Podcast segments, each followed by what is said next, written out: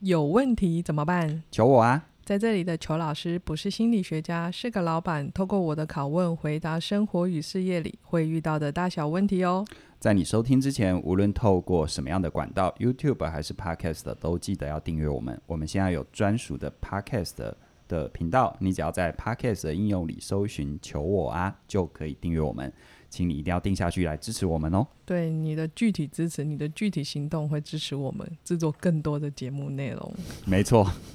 是我自己 自你费，你你一讲到更多，其实你心里是漏跳两拍，对不对？对对因为对，你就要找很多问题。 但但这也是一个我促使我自己的动力啊。我嗯看到没错那些回复啊，或者是那些订阅，我都会觉得哎。很有人在听哎，那我再认真一点。其实对啊，其实因为我们我们我们最近新网站上，我就大量的跟外部合作团队去做很多互动。嗯，那很多合作团队他们过往呃过往他们接很多的不同的案子，对，然后他们在学习这一块他们也有接触，可是他几乎他说他几乎没有接触到任何一个。做学习的像我们这么认真的，真的我们的内容几乎做到日更。嗯，那我就在聊天的时候就聊到，对啊，我为什么要日更？我还想一想，嗯，如果能够成为大家生活当中哪怕是一个背景，对，哈，这个背景叫做很稳定的一个陪伴，嗯，啊，无论世界怎么变，我们心里总有一个可以安静、可以有前进、可以长出力量的地方。对那我觉得这就是为什么我我们可以日更的原因。真的啊，绝对没有什么伟大不得了的事情，我们也没有企图要讲什么宏大的叙事，没有，嗯没有没有没有，我们纯粹的回到你身边。真嗯的，我们就是想要陪伴着你们，只要你想到我们，我们都在哦。对，好啊，那我们今天要来聊聊，嗯，讲这个主题啊，我真的会有很多怨气， 我个人就会，我发现啊，有些人呢、他明明啊，生事实已经在眼前了，也就摆在，就是放在那里，也都在那里，然后写在那里，但是就没来看， 他真的就，我就会有一种，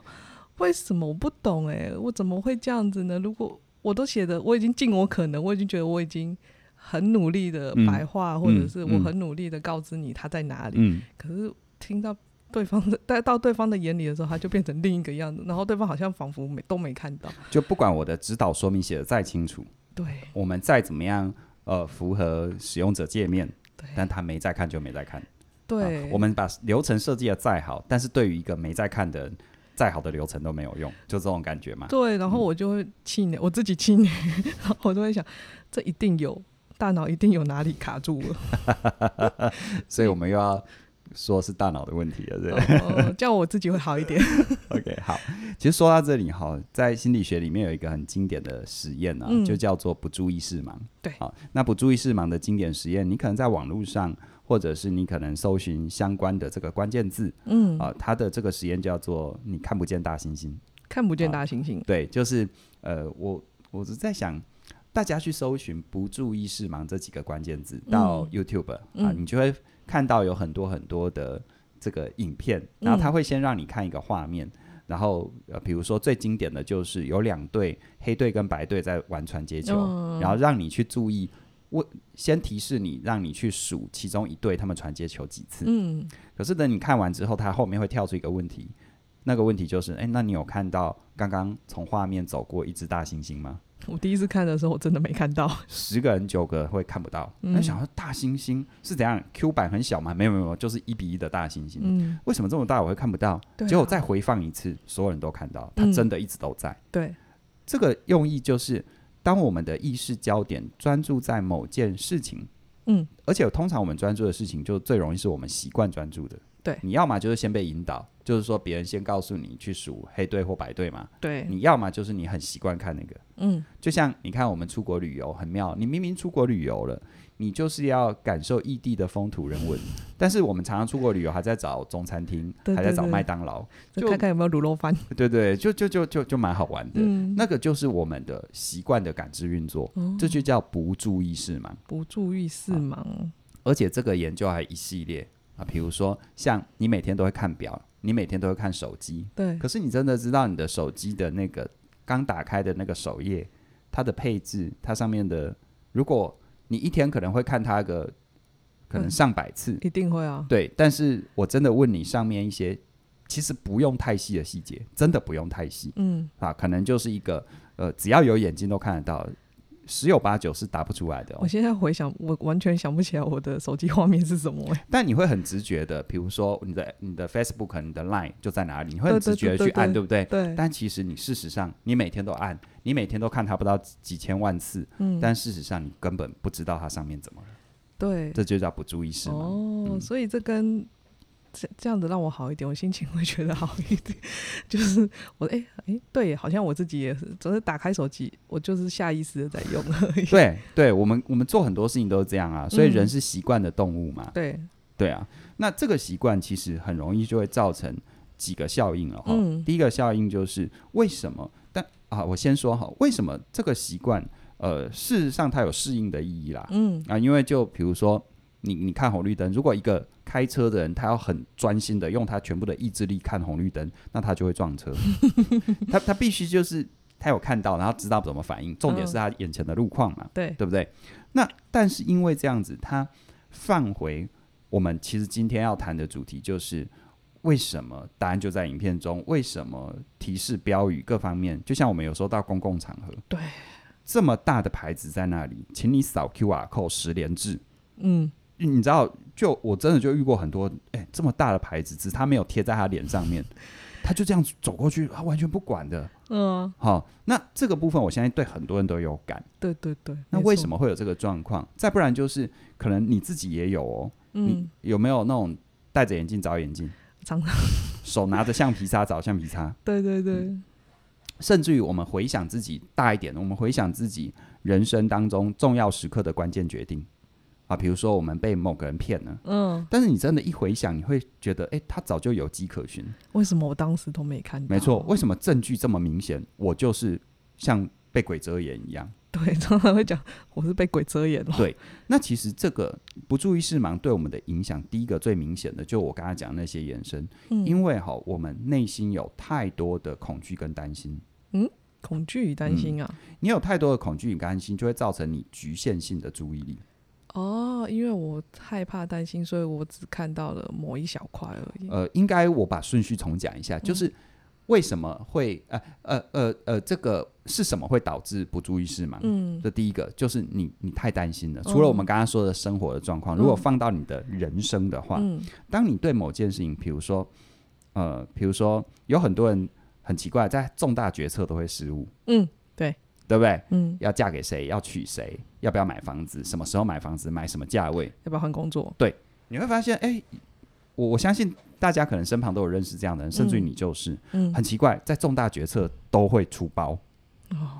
那个原因就是，那重要决策会出包，可是事后复盘来看，你会发现很多迹象太明显了。对啊那，你为什么会出这种低级错误呢？为那什就么是嗯过分恐惧跟担心。哦，是因为被绑架了。对你的注意力，因为当你过分恐惧、担心，你的注意力会完全的集中在你要避免你心中的那个。就像我们对年兽的想象 嘛，对不对？你要避免年兽把你吃掉，但年兽第一个它存不存在，嗯，第二个搞不好年兽跳出来跟个吉娃娃一样 啊，只是它的名字叫年年兽。 兽然后你就趴在前面。是是，所以就会造成你这一系列你的认知、你的判断都失准了。哦，因为已经趴在前面，所以你没的错正你的大脑没办法正常的反应，有没错，正常的逻辑去思考，你到底要怎么去下判断。对，白话文就是你看你习惯的，对你听你习惯听的对，，因为因为习惯会让你有安全感，嗯，可是让你有安全感的习惯一定会让你安全嘛？这是值得研究的哦，对对对对真的。对不对？好，嗯就像你看嘛，我们台湾是左驾，对不对？对如果我到日本是右驾，嗯，让我我到带着这个习惯到日本，用我有安全感的习惯，我一定撞车啊、 你一定都开到对向车道。对，然后吓吓死自己，也吓死别人，这样子。 OK，，对，所以这个其实像有一部电影《三个傻瓜》，呃，很多人都嗯看很有过。名。除了那个主角这个天才之外，嗯有另外一个就是想要成为野生动物的摄影师嘛。那有另外一个就是最典型的过分恐惧跟担心，嗯他的他在剧中的名字好像叫做拉加嘛，啊，就是不记得，就是他就是他太害怕，嗯，他其实很爱工程，他也就是要读工程，对对对对，但因为他太害怕，所以导致他越努力越挫折，怎么努力都考不好。啊不是因为他不喜欢，嗯也不是因为他没能力，哎，拜托，在那个剧中的设定，你没能力你是考得到那个学根校、本哦，根本进不去吧？对，所以就当你过分恐惧、担心、害怕的时候，你的你就是不注意视盲，你就是很局限、很局限的聚焦，你看不到全局。 OK，、嗯所以我们如果知道了这件事情啊，那人生啊，我们要怎么可以避免这些事啊？其实哦，要讲避免之前，其实有一个东西就是，那为什么会过分恐惧跟担心？哦如果再往下一层的话，嗯其实就是我们完美主义啊，完美主义啊，我们太想要让自己一做就对，对对不对我？发现啊、有时候我自己也有这个镜 头，没错。你看哦，你为什么会戴着眼镜找眼镜？是不是因为你很着急的需要眼镜？对，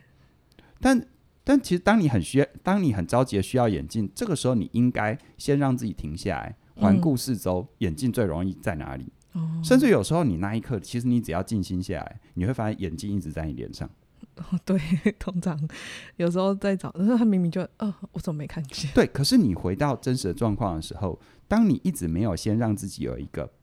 暂缓的 break，它不需要太长，嗯，它可能就是几秒钟的时间。当你一直没有这个暂缓的 break，其实如果放大到职场上，你会发现有些主管叫没事找事，对啊，对不对？嗯，就是他会因为自己的焦虑，他没有先安静下来，先去看自己焦虑什么，于是他就会乱分派工作，然后去干涉现在已经正在做事的进度。嗯，对，没错这。些都是我们内在感官运作不注意视盲的衍生啊。哦那这背后为什么我说是完美主义？因为嗯完美主义其实就是控制狂啊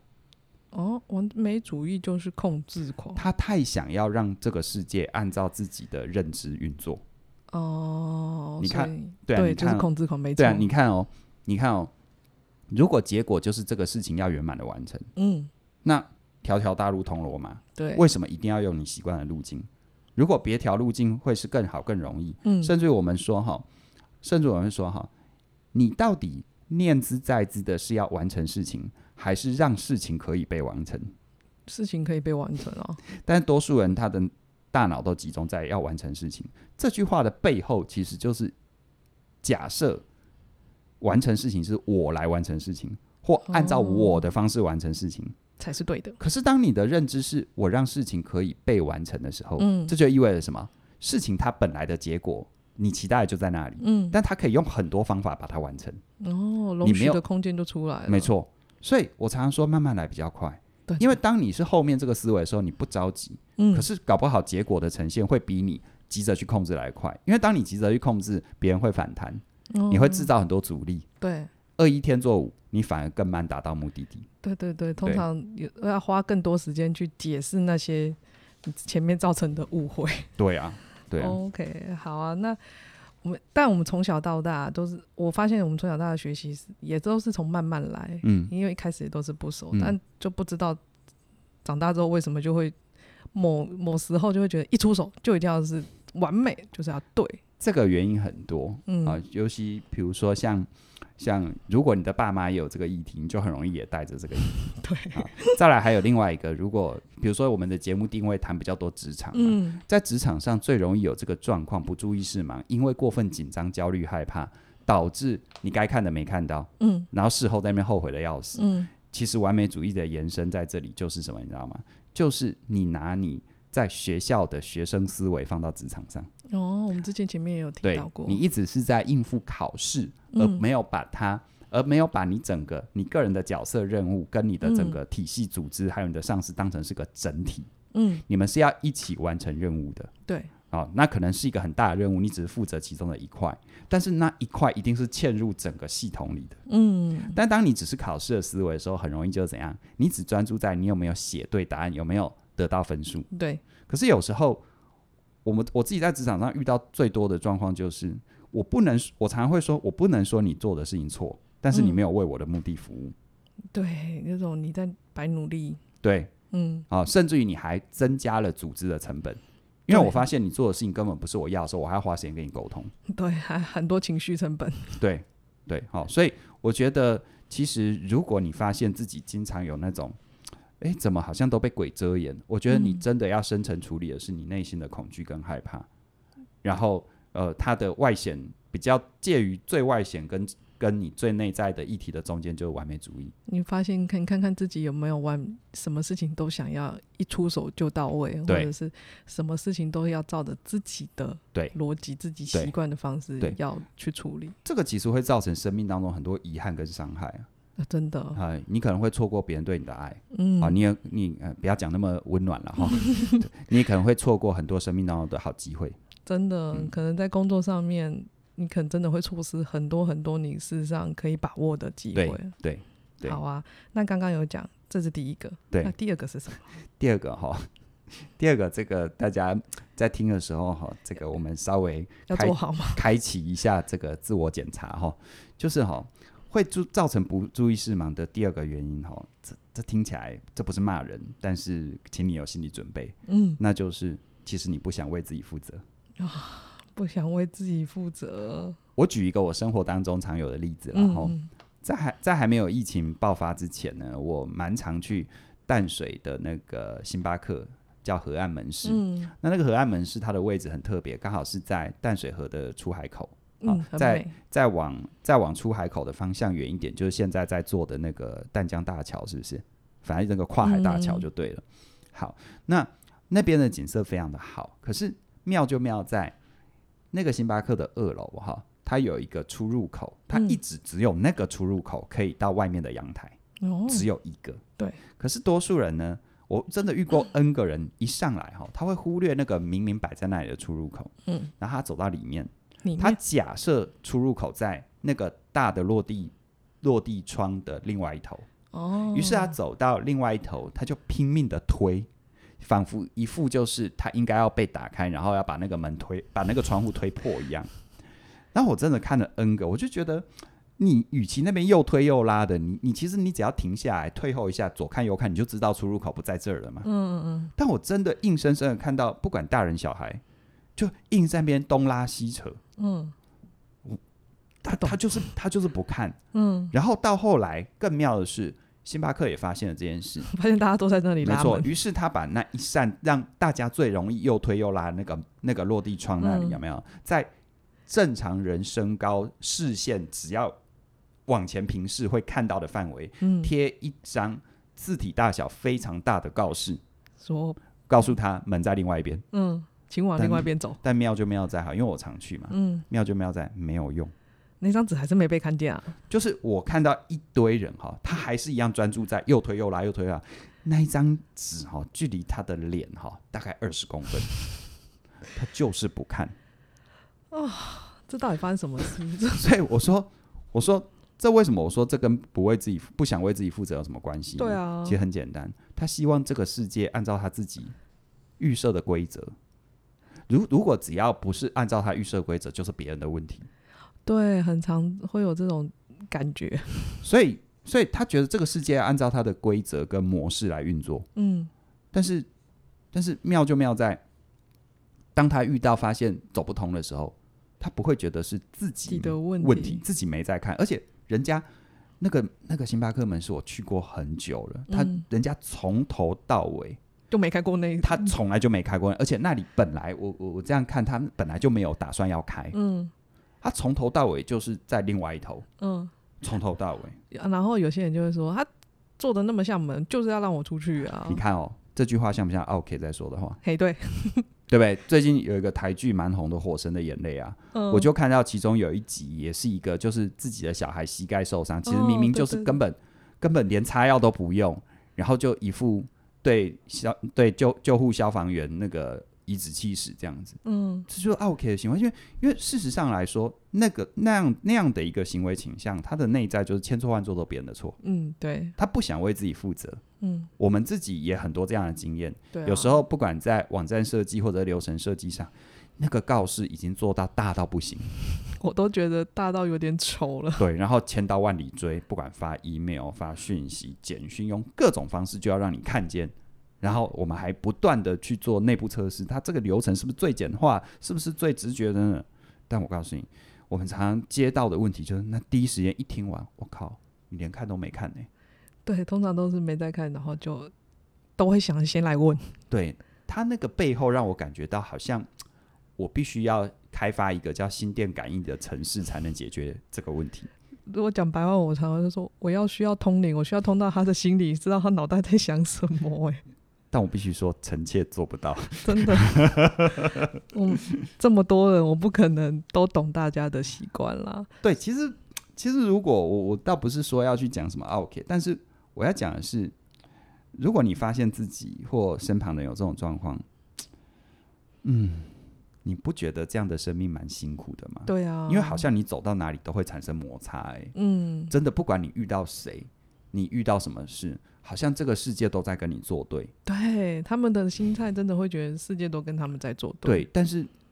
这世界真的有跟你作对吗？或者是这个世界真的有必要跟你作对吗？真的没有。还是他从来就是那样？嗯，但是你却希望你走到哪里，你就像是个魔法师一样，走到哪里都变成是你的世界，而不是大家的世界。我要讲的是大家的世界，嗯，就大家通用百分之八十以上会通的，没。错，没错，没错，没错。好，所以我们事实上要先冷静下来，嗯，不管是你有没有在看，我们遇到了问题，或者是发现嗯、呃怎么都不如我想的时候，嗯，先冷静下来，嗯，嗯看看是不是周遭已经有提示在旁边了，，对啊。让我们自己有一个喘息空间。如果真的没有看不懂，嗯我我就说怎么过平交道？停看听，对啊， 就这样嘛。有时候其实你根本不用着急，嗯，对不对？拿着拿呃戴着眼镜找眼镜，只要停下来，对啊，你其实就发现眼镜已经在脸上了。对啊，我们就嗯对啊是停看停，先停下来。我觉得让自己先停下来，这这个是很是重要的一个关键了。是当我们发现，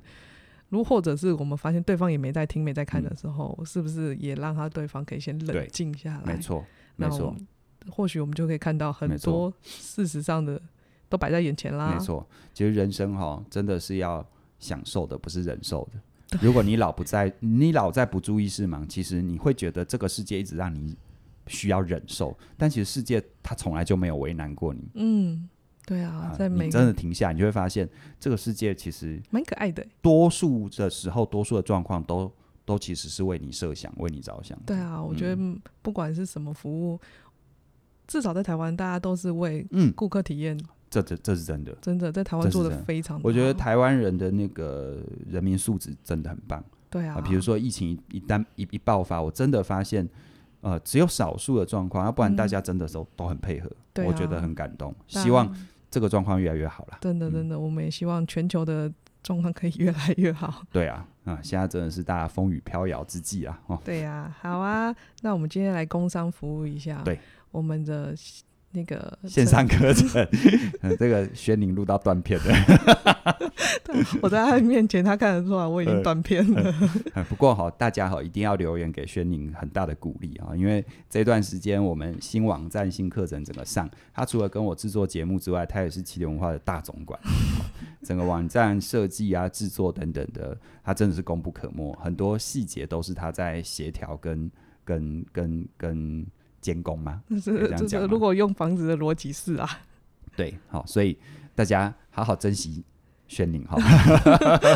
好好爱护我哦。好，那我我来工商好了啊，然后就是，呃呃，我们最近推出的线上课程叫做《成为你想要的改变》，嗯，嗯这一门课呢是由嘉玲老师推出。那这一门课主要的一个方向就是，如果你有常常有拖延跟分心嗯这样的一个困扰的话，嗯那这一门课就是为你设计的。我们常常说哈，面对拖延跟分心，呃，前面我们曾经推出一门课叫时间驾训班，对，时间驾训班它的定位比较是你怎么样让时间为你服务，嗯这样的一个出发点，嗯它比较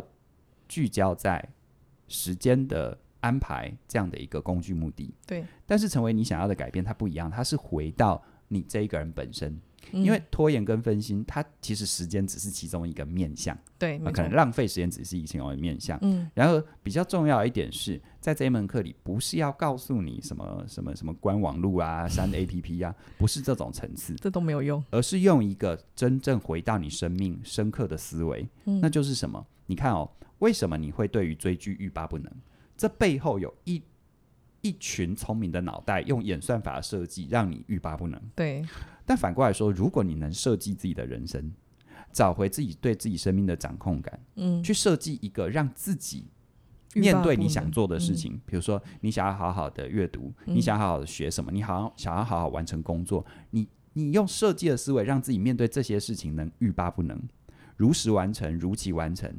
真的成为你想要的改变。真的，那就这一门课我们在研发设计的过程当中的一个最主要出发点。而且哦，我自己、哦我自己当然是这一门课的第一个学生了。 哦嗯我们都是呃，我自己在我自己在整个学习的过程当中，的确我就把我自己工作的任务哈、分成呃初阶、中阶、进阶。嗯啊，针对不同的状况，怎么样去做有效的安排，让自己在最大程度上可以很快的进入心流。对，那这一门课就是为这样的你所设计的。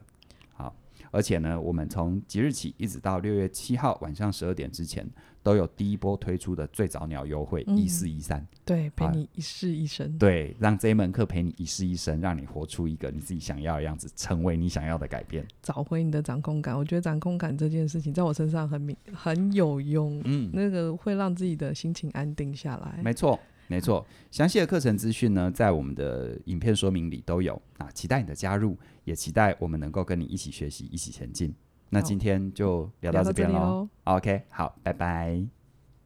你 没有拜拜，重来一次。今天跟大家聊到这边喽，拜拜拜。